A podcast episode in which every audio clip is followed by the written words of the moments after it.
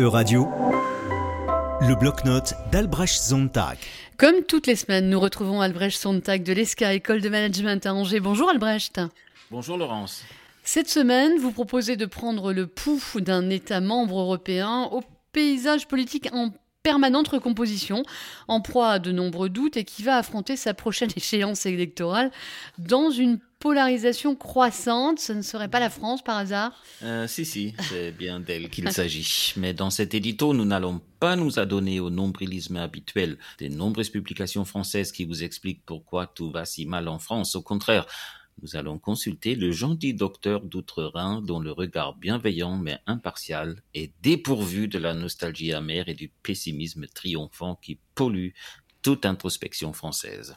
Bah, ça fait envie. Vous voulez bien nous donner le nom et l'adresse de ce médecin? Volontiers, c'est la Bundeszentrale für politische Bildung à Bonn et son diagnostic s'intitule Länderbericht Frankreich. Soyez rassurés, je ne vais pas vous le faire répéter. Par contre, je vous le traduis.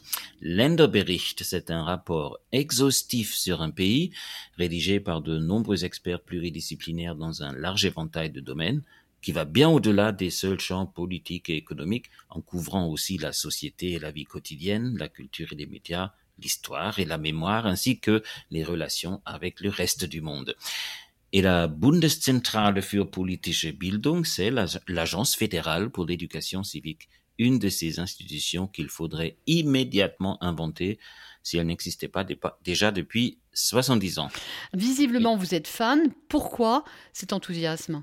Bah, vous êtes bien placé à Euradio pour savoir à quel point une information de qualité vérifiée et provenant de sources plurielles, accessible à tous et produit à but non lucratif, est une composante essentielle de la vie démocratique pour durer, la démocratie a besoin de citoyens bien informés, et si possible pas uniquement par euh, Facebook, Instagram, Twitter et TikTok. Le Länderbericht Frankreich fournit ce type d'informations. C'est un gros pavé de 608 pages qui contient 81 sujets traités par 78 auteurs à la parité presque parfaite, soit dit en passant, ce qui change des premières éditions en 1999 ou 2005 c'est un condensé de compétences sur la France contemporaine, ou, pour reprendre ma petite métaphore médicale initiale, une véritable auscultation de la France en 2022, un check-up si vous préférez.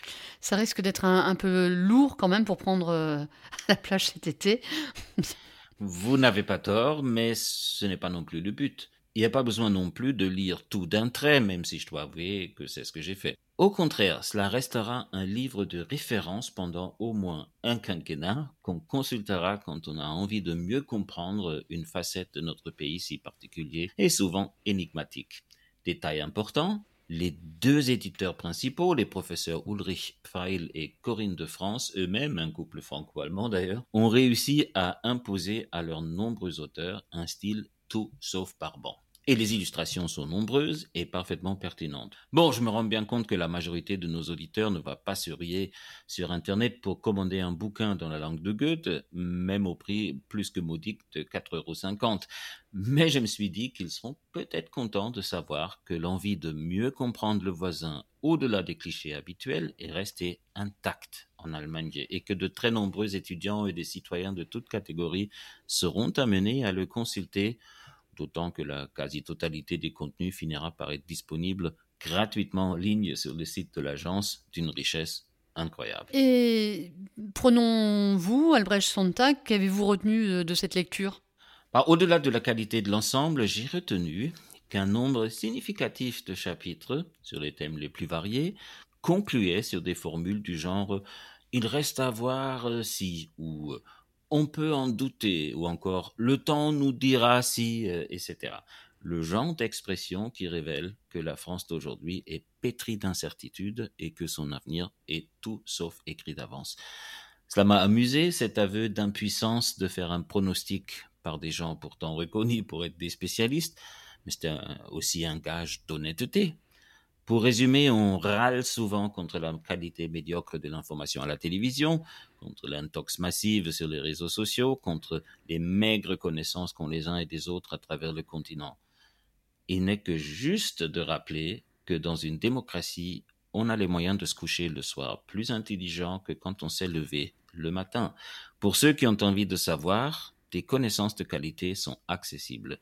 Il suffit d'aller les chercher. Merci beaucoup Albrecht Sontag et je rappelle à nos auditeurs que nous avons un site internet euradio.fr. À la semaine prochaine Albrecht. À la semaine prochaine.